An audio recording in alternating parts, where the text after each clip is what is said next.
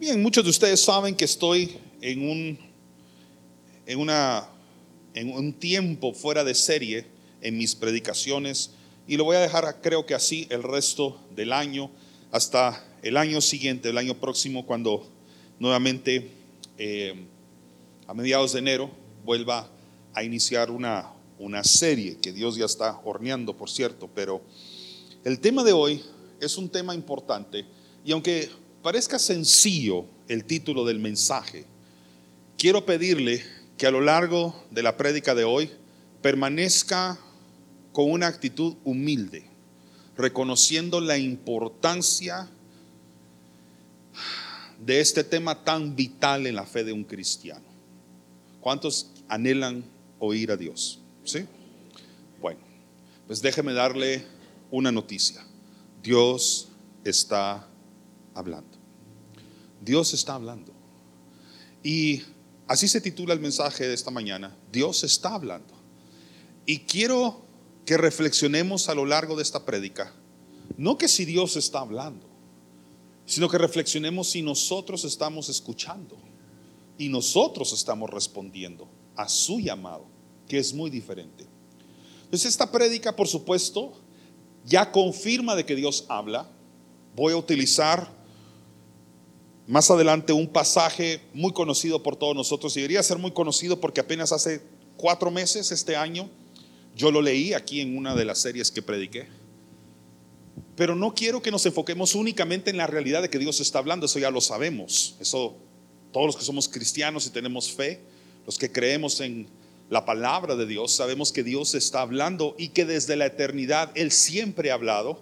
O desde la creación, Génesis capítulo 1, todo empezó porque Dios habló. Dios dijo.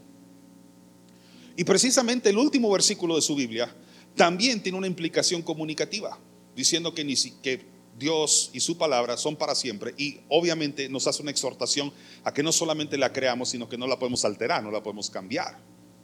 Así que Dios siempre se ha comunicado. Ese no es el punto central del mensaje. Es que si nosotros lo estamos respondiendo, si le escuchamos, y respondemos al mensaje de parte de Dios. Entonces, por eso no se trata únicamente de habla Dios, eso ya lo sabemos. Hoy vamos a hablar sobre, vamos a meditar o reflexionar si somos nosotros los que estamos escuchándolo. Quiero leer dos pasajes para comenzar este mensaje. El primero está en Romanos. Romanos capítulo 8 y versículo 28. Este pasaje, este versículo, mejor dicho, que está ahorita en las pantallas, ¿puedo darle un testimonio? ¿Me deja? Hace muchos años atrás, cuando digo muchos son un montón, a lot, esto fue mucho antes de que yo empezara el pastorado. Mejor no digo cuánto, pero fue un montón de tiempo atrás. Hace mucho tiempo atrás, el Señor me habló mucho a través de este pasaje. Fue un tiempo en el que yo estaba sumergiéndome en las escrituras, como creo que nunca lo había hecho desde niño. A esta edad yo ya tenía cierta madurez, aunque todavía era bastante joven, pero ya estaba entendiendo cada vez más o interpretando mejor lo que Dios hablaba a través de la Biblia. Creo que era un tiempo de transición de las cosas bíblicas que yo había escuchado en la iglesia o enseñanzas que había oído en jóvenes Nunca fui mucho de escuela dominical de niño, pero pasé de esa transición de lo que escuchaba acerca de Dios a lo que Dios me hablaba específicamente a mí. mejor creo que voy a tener que revelar un poquito los años porque si no, no tiene sentido lo que estoy diciendo, pero era cerca de los años 2000, en el cambio del milenio. Yo estaba bien, bien chiquitito. No, ya estaba algo grande, la verdad, pero bueno, igual. Anyway, ignore esa parte. Lo importante de eso es que era una época en la que yo estaba atravesando familiar, personal eh, y la familiar, personal y laboralmente ciertos problemas y ciertas dificultades. Y aunque lo había escuchado de lejos, nunca había interpretado Romanos 8:28 como lo llegué a interpretar en una noche en la que estaba teniendo un devocional en la sala de mi casa, estaba soltero y ahí en esa sala, Dios me reveló esto. Esto. esta verdad, que todas las cosas ayudan a bien a los que conforme a su propósito son llamados. Y es que yo estaba pasando por muchas cosas, como las que dicen ahí, y no eran cosas que usted diría, ah, esto te va a hacer bien.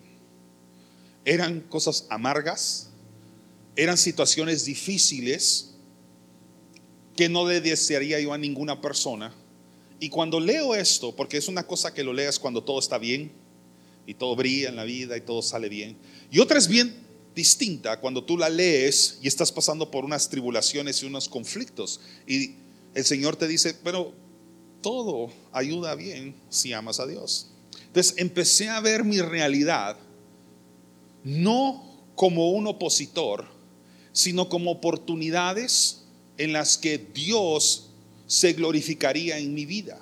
Empecé a ver cada circunstancia de las que, ahorita no quiero contarlas, pero cada de las circunstancias que me quitaban el sueño, me robaban la paz, me provocaban ansiedad, las empecé a ver como oportunidades, no para ceder a ellas, no para irme con ellas o dejarme caer, sino oportunidades para entregárselas a Dios y que su nombre fuera glorificado en mi vida. Entonces, me lo memoricé.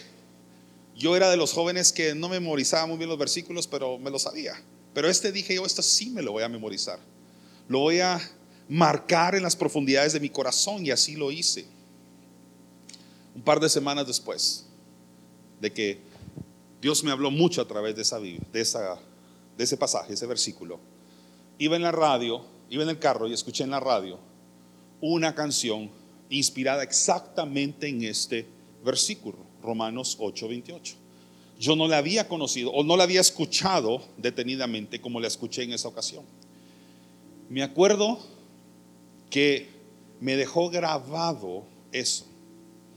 La canción era una canción muy antigua y tiempo después, ya en las redes sociales, suena una actualización, una serie más, una canción un poco más actualizada de este versículo.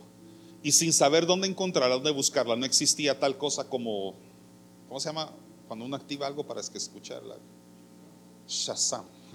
No existía aplicaciones que lo ayudaban a usted como ahora, ¿verdad? Que a usted le interesa una canción y pues abre su celular y hasta Google creo que tiene ya una opción así donde usted lo pone a escuchar la, la canción y luego le sale lo que usted quiere pues escuchar después. No existía tal opción, entonces me acuerdo que me fui a Facebook, era nuevo en ese entonces, y escribo un post allí donde digo, ¿alguien sabe cuál es esa canción de Romanos 8:28?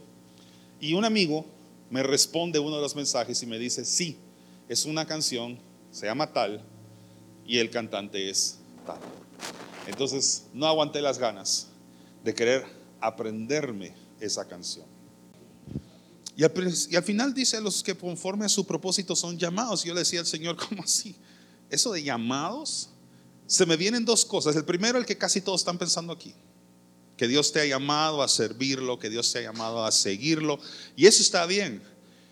Pero hay una palabra que resuena cuando escuchamos la palabra llamada y es esto, llamada. No sé si se acuerda usted, en el 2021 prediqué una serie que se llamaba Llamados.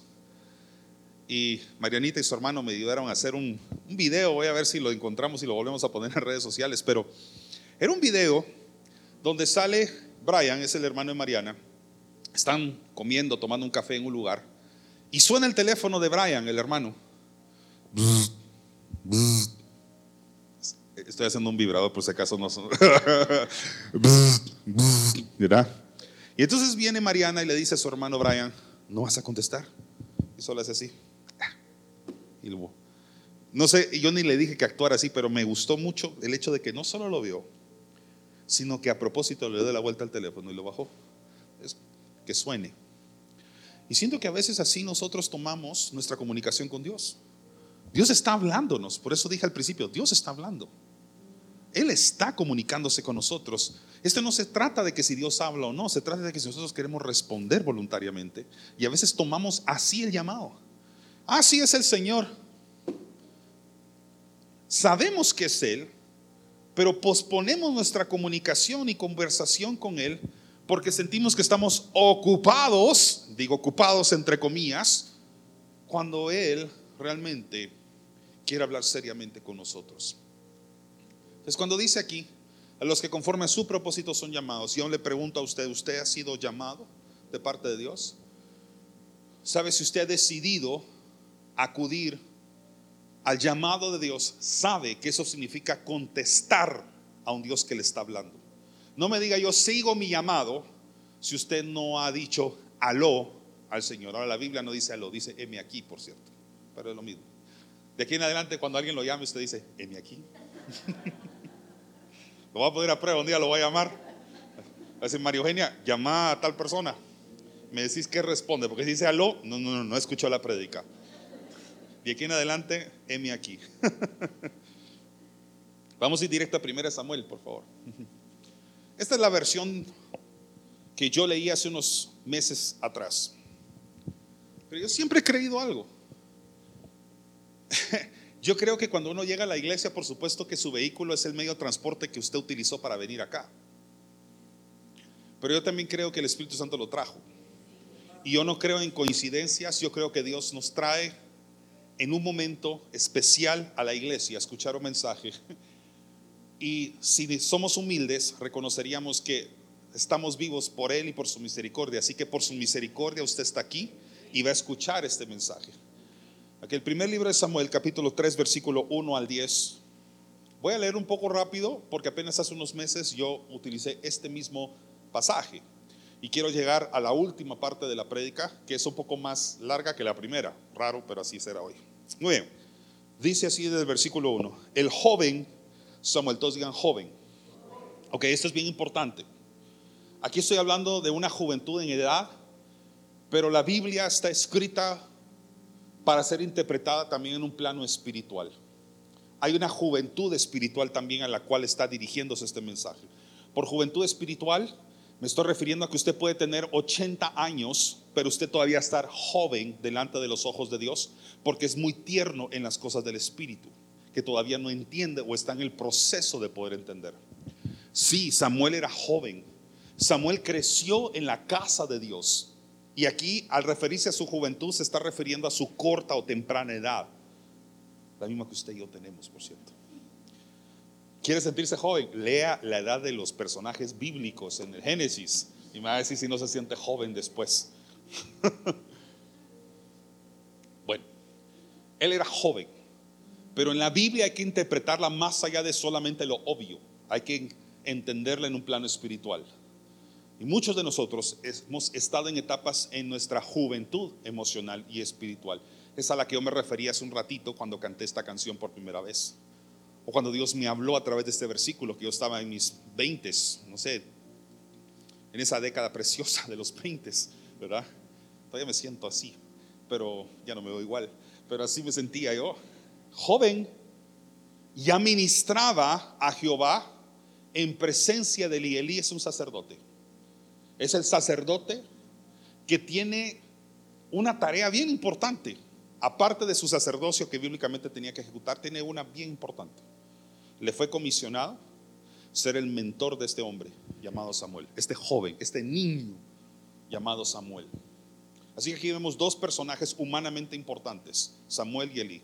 Y por supuesto, el tercer personaje más importante es el Señor. Y ahorita va a aparecer, por supuesto. Pero Samuel y Elí. Samuel es joven, Elí es viejito. Él, ahí no aparece joven, aparece Elí. Si hubiera querido el Espíritu Santo hubiera puesto el joven Elí, pero no. Elí ya tenía edad avanzada. Y aquí lo dice, y la palabra de Jehová escaseaba en aquellos días y no había visión con frecuencia. Y aconteció un día que estando Elí, el sacerdote, el viejito, acostado en su aposento, cuando sus ojos comenzaban a oscurecerse de modo que no podía ver, aquí podemos inferir de que él ya estaba viejo.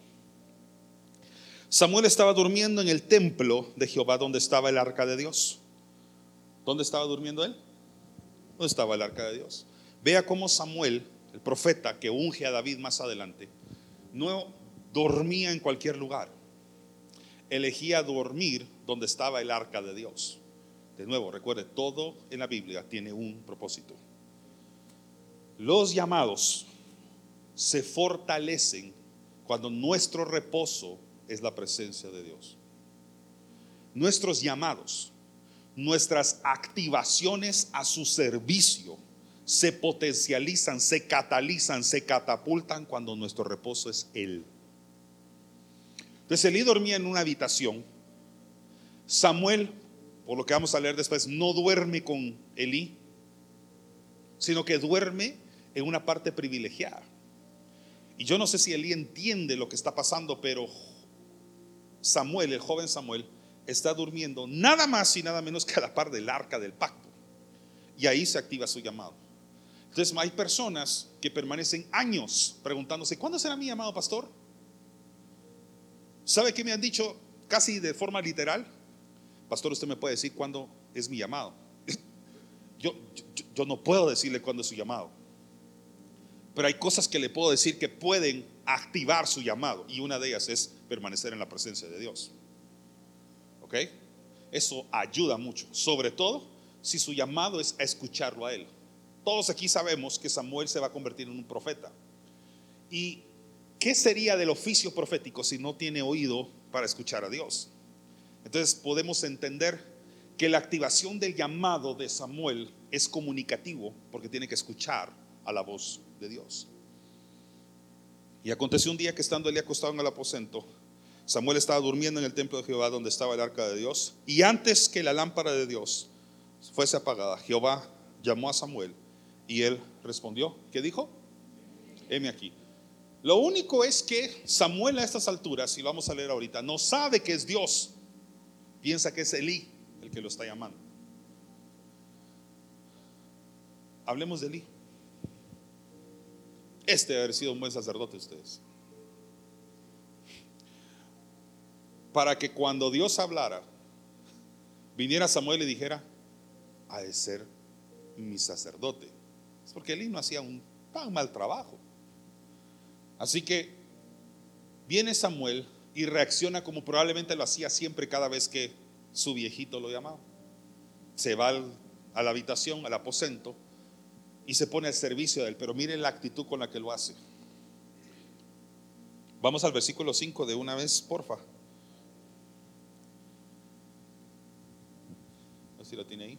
Va después de las capsulitas de proverbios. Me dice si lo encuentra. Ahí está. Y corriendo, todos digan corriendo.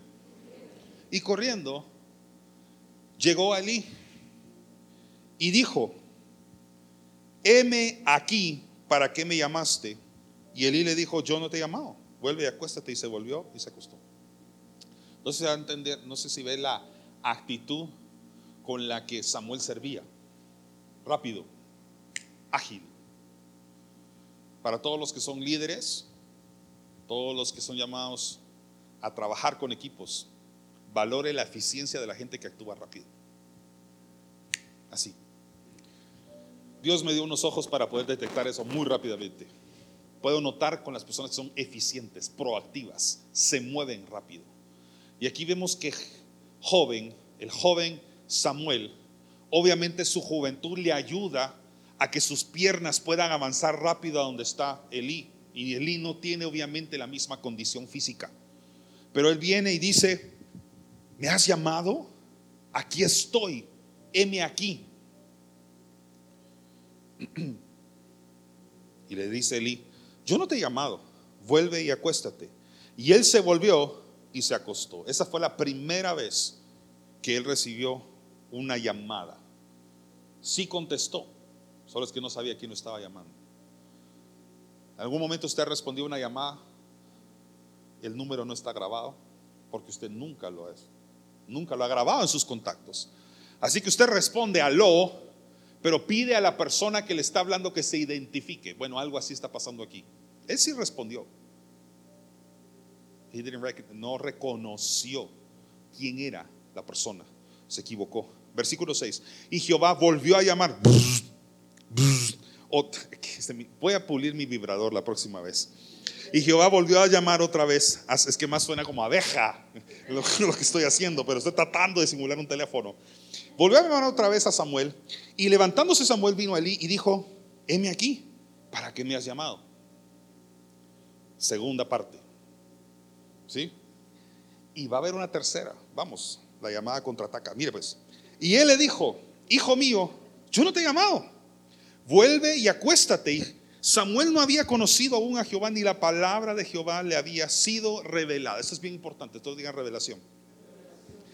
Él no entendía quién era. Era un llamado, pero hasta el momento quien llama es desconocido para él. No le ha sido revelado todavía. Ok, gente que está aquí sentada. Gente que sabe que tiene un llamado de parte de Dios. No sé si ya estás activado o no en el llamado. Pero si no lo estás como yo en algún momento lo estuve, probablemente ya te identificas con lo que está pasando acá. ¿Sabes que hay llamados? ¿Sabes que algo va a pasar en tu vida porque te lo dijeron desde que eras pequeño? Pequeño puede hablar de edad o puede hablar pequeño en el momento en que tú decidiste servir al Señor. No importa si tenías 30, 40, 50 años, 60 años, no importa. Pero hasta la fecha, sigues escuchando eso de llamado, llamado, Dios te llama, Dios te llama, pero todavía te quedas así como, pero es que no entiendo. No te preocupes. Estás en la faceta donde vas a entender muy pronto lo que significa escuchar a Dios y hacer lo que Él te está llamando a hacer. Lo importante acá es solo que te mantengas atento y que sigas diciendo, heme aquí. Cuando una persona va a ser llamada en el ministerio, a su servicio, es común que a veces te confundas y no entiendas bien lo que tienes que hacer. Me pasó a mí también. Yo sabía del llamado, desde pequeño lo sabía pero honestamente, si usted me decía a mis 12 años, pastor, bueno, Fernando, Fernando, ¿es cierto que tienes un llamado? Probablemente le hubiera dicho que sí, con cierta vergüenza porque me da pena.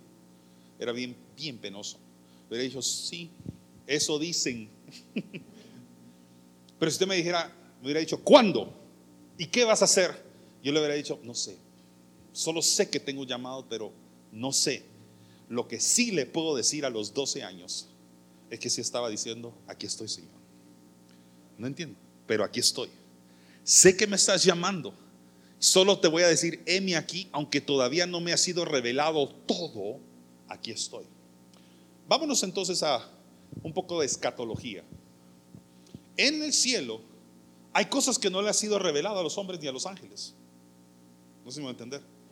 Pero la eternidad permanece expectante de lo que va a ocurrir. No sé si me voy a entender.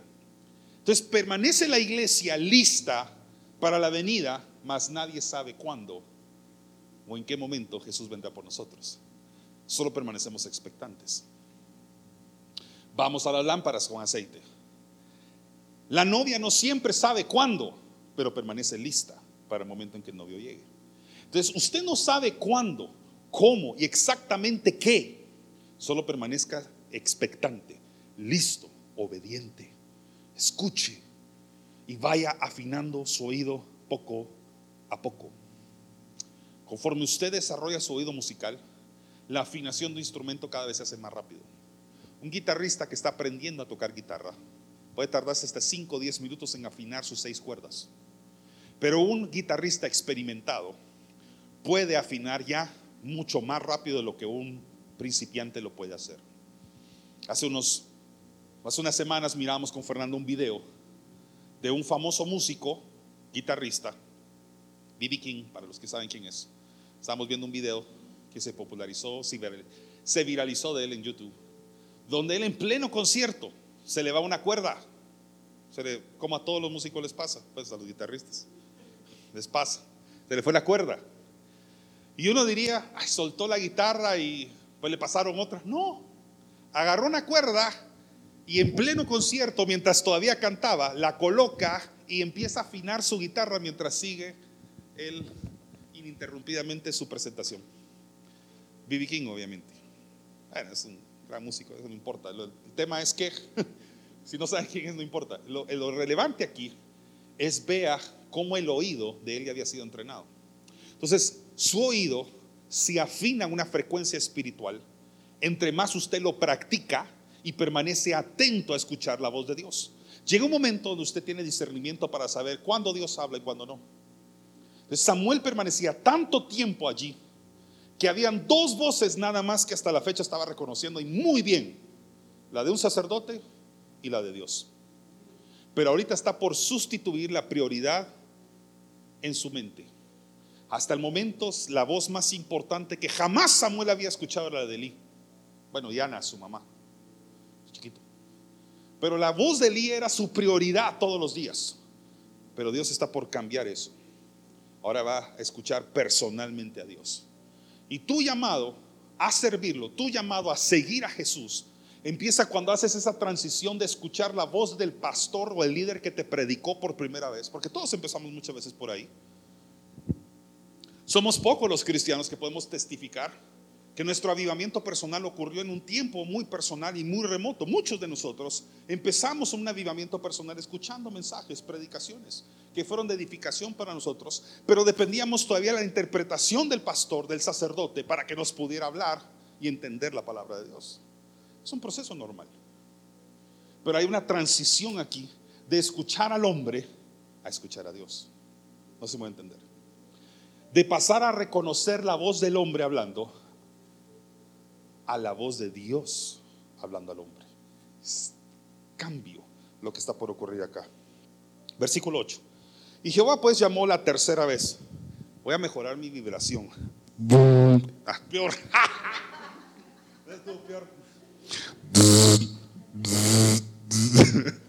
Se me voy a traer a Brian acá para que lo haga mejor. Y Jehová pues llamó la tercera vez a Samuel. Y él se levantó y vino a Elí y dijo, heme aquí. ¿Para qué me has llamado? Mire cómo aparece esa palabra que tanto usamos en nuestro lenguaje hoy. Entonces entendió Elí que Jehová llamaba al joven. Versículo 9. Y dijo Elí a Samuel, ve y acuéstate. Y si te llamare dirás, hola, Jehová, porque tu siervo habla Jehová. No, hola, habla Jehová, porque tu siervo oye. Así se fue Samuel, se acostó en su lugar. Y vino Jehová y se paró y llamó como las otras veces, Samuel, Samuel. Y entonces Samuel dijo, habla porque tu siervo oye. Wow. Si usted no sabe qué decir cuando el Espíritu Santo se está presentando a su vida, use la Biblia y responda igual. Señor, habla. Soy tu siervo y quiero escuchar. No sé si aquí hay gente que Dios utiliza en la predicación. Yo quisiera pensar que todos aquí son usados en la predicación, honestamente. Pero si no sé si tú ya estás activado en la enseñanza de la palabra de Dios. Mi oración es que sí. Pues te puedo dar una recomendación. Vea esto. Habla porque tu siervo oye. Escucha primero a Dios y luego habla. Samuel dijo, habla tú, yo escucho. Le voy a decir el corazón terco lo que no hace. Señor, espérame un ratito. Te voy a hablar yo primero y luego me hablas tú después. Imagínense que así fuera nuestra comunicación con Dios. Él tiene autoridad. Y en su llamado, en su activación como predicador, como profeta, usted primero escucha y después habla. Y hasta hoy, las mejores escuelas de comunicación, ciencias de la comunicación, enseñan de primero al comunicador a escuchar primero antes de hablar. Los mejores comunicadores no son los que mejor hablan y por cierto le estoy hablando como comunicador social, esa fue mi carrera, eso estudié yo hace muchos años, le puedo decir lo que le estoy hablando con autoridad. Los mejores comunicadores no son los que mejor hablan, son los que mejor escuchan. Porque escuchan, saben lo que hablan y dicen. Entonces, deje de decirle a una persona solo porque hasta habla por los codos. Debería de ser comunicador, tal vez no es su mejor carrera. O aprendes a escuchar, porque si no, no vas a hablar bien. Aprende a escuchar. Entonces usted es activado en la predicación, en el don y el regalo profético. Usted tiene que escuchar a Dios para saber de qué tiene que hablar después y no al revés. Entonces sí, cuando oramos hablamos, pero la oración es un canal de dos vías.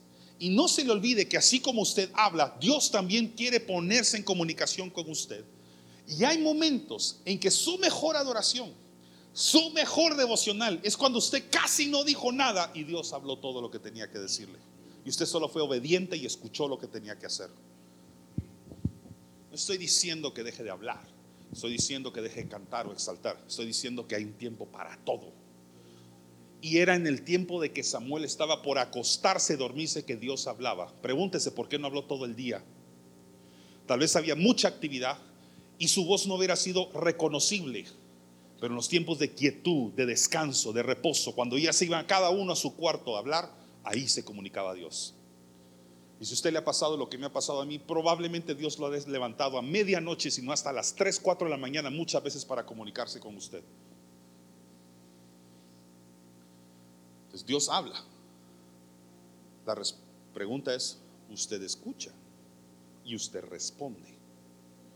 Entonces, si el Espíritu Santo te está levantando a madrugada, en la madrugada, pero que sea el Espíritu Santo, no los tacos que se comió. hay que saber diferenciar. Si el Señor lo levanta a usted temprano en la mañana para hablar con usted, dígale al Señor, habla, tu siervo escucha. Pastor, pero es que no escucho la voz como la escuchó Samuel. Samuel no tiene el privilegio que usted tiene hoy en el año 2023. Se llama Biblia. La tiene al alcance de su mano o de su celular. Ábrala. Abra la aplicación. Abra, abra la Biblia. Dios ahí va a empezar a hablar. Llegará un momento en el que a través de la Biblia Dios empieza a hablar a su corazón y a su mente y empieza a escuchar una voz que usted dice, no es audible físicamente, pero como nunca antes había escuchado algo, usted está empezando a escuchar al Espíritu Santo que mora en usted. Y le va a dar las instrucciones, las indicaciones de lo que usted tiene que hacer. Vamos de nuevo a Elí Samuel, por favor. Quiero ponerle en sus pantallas ahorita a Elí y Samuel. Vamos a empezar con Samuel, el jovencito. ¿Qué tenía él? Tenía la agudeza para escuchar, ¿sí o no? Sí escuchaba. Esa es la generación emergente de hoy. Papás, abuelitos que están escuchando, ministros de niños, escúchenme bien. Y los jóvenes que están aquí. Hay una generación emergente ahorita que son personas que están aprendiendo a escuchar la voz de Dios. Póngame el segundo, Elí. Elí era el sacerdote. Elí no tenía agudeza para escuchar, pero es la generación que tiene sabiduría para discernir. Es la generación madura que está hoy por hoy en el reino de Dios. Pues Elí tenía el discernimiento para saber cuándo es Dios quien habla. Y Samuel tenía la agudeza auditiva para poder escuchar a Dios hablando. Pues aquí hay dos generaciones que están actuando. La generación de padres y de abuelos y la generación de hijos y de nietos. Presten atención. Si usted está en la generación de Eli, usted tiene ahorita un llamado a poder activar el discernimiento.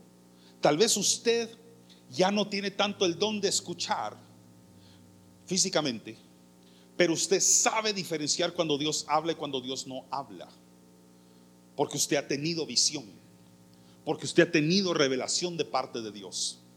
Pero hay una segunda generación que está naciendo hoy en día, que está en Kingdom hoy, en jóvenes acá, en las universidades sentados, que tienen activaciones especiales para aprender a escuchar la voz de Dios. La generación de Eli, la generación de Samuel deben trabajar de la mano. El sacerdocio y el ministerio emergente de Samuel tiene que trabajar en armonía. No podemos dejar los Samueles solitos. Necesitan la guianza, la paternidad y la sabiduría y mentoría de los Elis. Entonces, usted tiene que saber en dónde están sus pies ahorita parados y cuál es su llamado. Porque si pudiéramos reducir a lo mínimo ahorita lo que estoy diciendo, aquí hay dos tipos de personas sentadas. Aquí hay Elis o hay Samueles. Y tú estás en uno o en el otro. O ya estás en una posición donde puedes decir, bueno, yo ya tengo mis años, pero a esta edad hay algo que nunca se me ha quitado. Y es el discernimiento para saber cuándo es de Dios y cuándo no es de Él. Los chiquitos todavía no saben la diferencia escuchan y por eso repiten, se comunican bien, No sé si a usted le ha tocado dar clases en la escuela dominical, pero es complicado porque hablan y hablan y hablan, pero también escuchan, escuchan. ¿Y cómo sabe usted que los niños escuchan? ¿Acaso no repiten todo en las casas, pues? Todo lo que dicen, todo lo que vieron, lo que dijo fulanito, lo que dijo fulanita, porque los niños prestan atención. La generación de Samuel presta atención. Papá, créame, yo tuve que llegar a entender esta verdad. Nuestros hijos nos están observando todo el tiempo nuestras conductas las están replicando e imitando. Tenemos una responsabilidad enorme de poder orientar sus conductas y sus comportamientos, especialmente en el plano espiritual. Entonces, no puede ser que nosotros sepamos orar, pero nuestros hijos ignoren el poder de la oración. Y son ellos los que tienen el llamado a escuchar y nosotros hablarles, enseñarles y no lo estamos haciendo. No puede ser. No puede ser. La vez pasada escuchaba a unos padres de familia, no sé cuántos ustedes saben, pero yo me dedico secularmente en la educación, eso es mi profesión, mi oficio. Y en la educación le puedo decir algo. ¿Cuántas veces no he tenido que atender a papás que me dicen, le voy a decir lo siguiente y esto no me lo estoy inventando? Ni hay que qué. Profe, le puedo traer a mi hijo para que usted se lo diga porque a mí no me oye. Entonces yo le digo, usted me trae el hijo, pero se quede aquí y los dos van a escuchar. Porque quien lo tiene que decir es usted. Yo lo voy a apoyar y voy a respaldarlo, pero la mamá es usted y no yo. Soy un poquito más diplomático cuando lo digo, pero sí se los digo. No crean que hablo así en la reunión, pero casi digo exactamente lo mismo, tal vez un poco más calmado. Pero trato de recordarle que la paternidad la tiene ella o él si es un papá. Entonces, papás, abuelos, líderes de jóvenes, comunicadores, ¿ya viste el don y el regalo tan hermoso que Dios te ha dado? Y si tú cuando hablas, publicas, cuando tú mencionas algo, la gente te mira. ¿Ya te diste cuenta la responsabilidad comunicativa tan grande que tienes? Sobre todo si eres un hijo de Dios. Es un regalo. Déjalo de ver como una carga. Velo como un regalo de parte de Dios, como una oportunidad para que la gente conozca la verdad a través tuyo. El amor verdadero a través tuyo. La verdad a través tuyo. Dios está hablando. La pregunta es, ¿estamos escuchando? Así que quiero terminar con 10 conclusiones. No sé si me da tiempo de las 10, pero me voy a centrar en las más importantes para mí. Voy a tratar de hacer las 10. Número uno, no tienes que ir a buscar tu llamado. El llamado te encontrará a ti. Samuel solo estaba obediendo, obedeciendo. Tú solo permanece en la presencia de Dios permanece a la par de la presencia de Dios. El problema de ir a buscar el llamado es que buscamos al hombre y no a Dios. Buscamos que nuestro llamado se parezca al de las personas que admiramos porque cómo hacen las cosas o por cómo Dios los usa a ellos. Es como alguien que tuvo que vencer eso y aprenderlo. Hoy te lo dejo a ti. Tú solo permaneces fiel a Dios. El llamado llega a ti.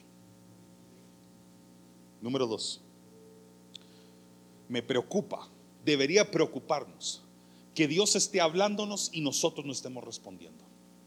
Debería de preocuparnos seriamente como iglesia de que Dios esté comunicando con nosotros todos los días, que tengamos una Biblia, que tengamos una palabra de Dios que dice que el pan nuestro de cada día Dios nos la dará hoy, no mañana. O sea que esto no se trata de ver si Dios habla. Se trata de ver que si nosotros respondemos. Por eso utilicé como ejemplo el video que le mencioné hace un principio donde Mariana sale hablando con su hermano. Brian sabía que estaba recibiendo una llamada. Era una actuación, o yo no estoy hablando mal de Brian. sino, él sabía que estaba recibiendo una llamada. La pregunta es si nosotros estamos respondiendo. Siguiente, Sabrás que es Dios cuando lo escuchas constantemente. Es que si tú no escuchas constantemente a Dios, no vas a saber cuándo es Él y cuándo no es Él. Si no lees la palabra, no vas a saber discernir si lo que estás escuchando viene de parte del Espíritu o no viene de parte del Espíritu de Dios. Siguiente. Dios no habló en cualquier circunstancia. En esta habló en reposo y habló en quietud. O sea que hay veces que tienes que silenciar la crisis.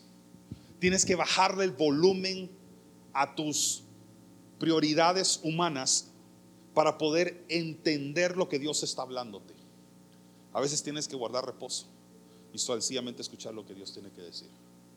Sabe, hay varias ocasiones en la Biblia en la que vemos que quien tenía o disfrutaba aquella comunicación con Dios era la persona que quien Dios le hacía interrumpir su tarea y lo llamaba a un tiempo de quietud y a solas con él.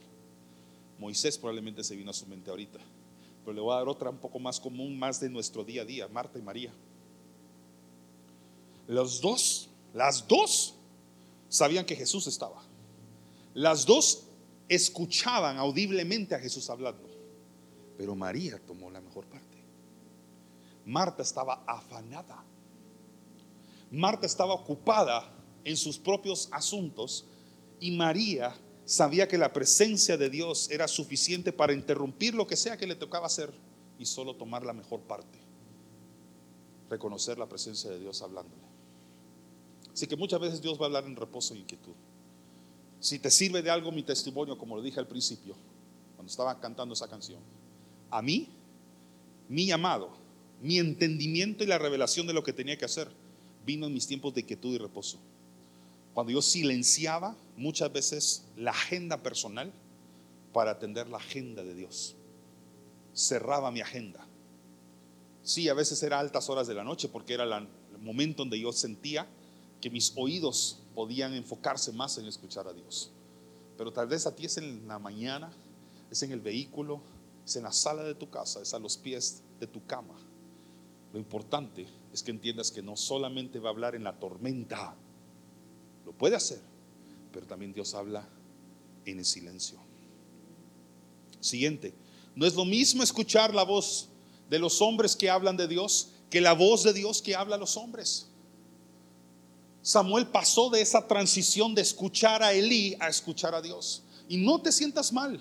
Todos cuando empezamos en el cristianismo todavía reconocemos más la voz de los hombres que la voz de Dios. Es normal. Muchos conocimos a Dios a través de la predicación de una persona o de un pastor en un evento grande, en un evento chiquito o en uno a uno, no importa. Pero el llamado comienza cuando pasas de depender de la predicación de tu pastor a depender del alimento espiritual que personalmente el Señor quiere hablar o quiere poner en tu vida. Es un proceso, es una transición. No te sientas mal si todavía eres joven, tierno en las cosas de Dios y necesitas todavía que te orienten como Elí lo hacía con Samuel. Pero prepárate para el tiempo en el que Dios dirá, ya no voy a hablarle a Elí para que te hable a ti ahora te voy a hablar a ti directamente. Pero Samuel, déjeme hablarle un poquito de lo que sucede después de esta historia.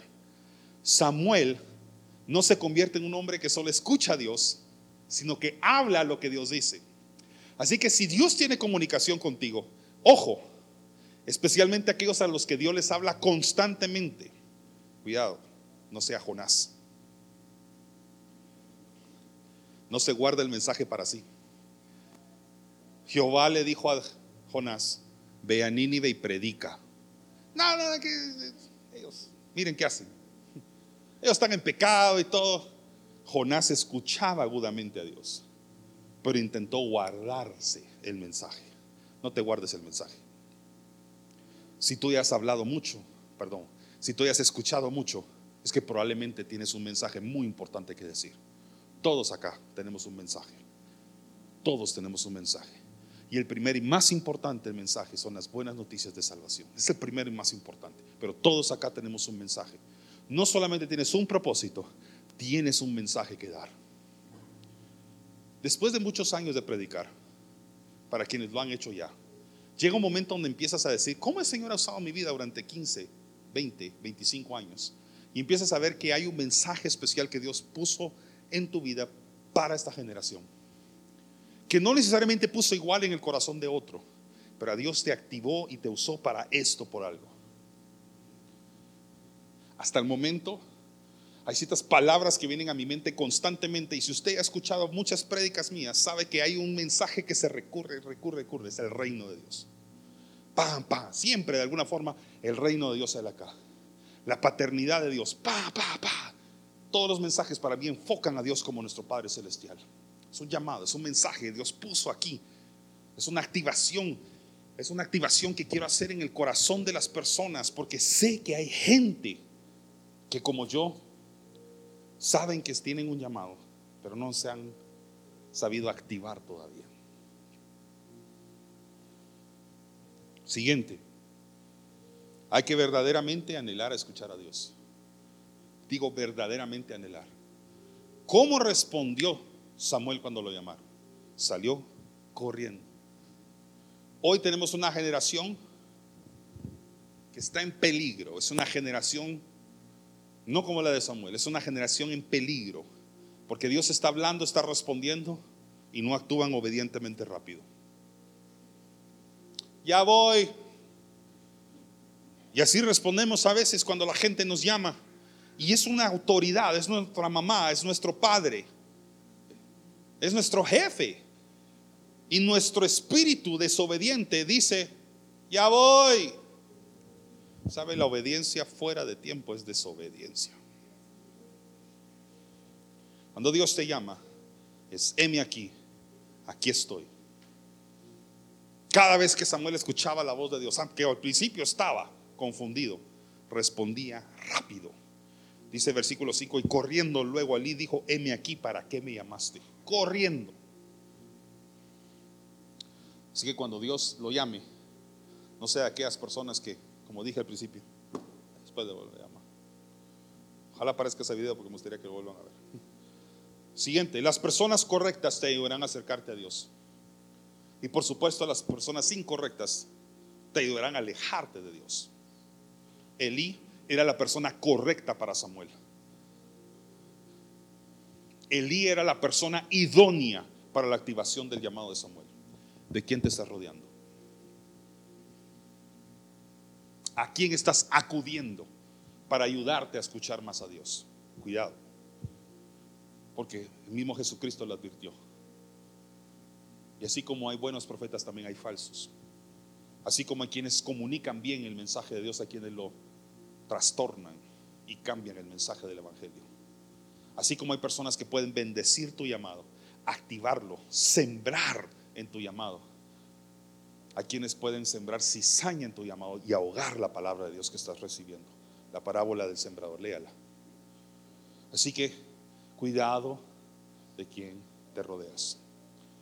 El dicho de nuestros bisabuelos, dime con quién anda y te diré quién eres.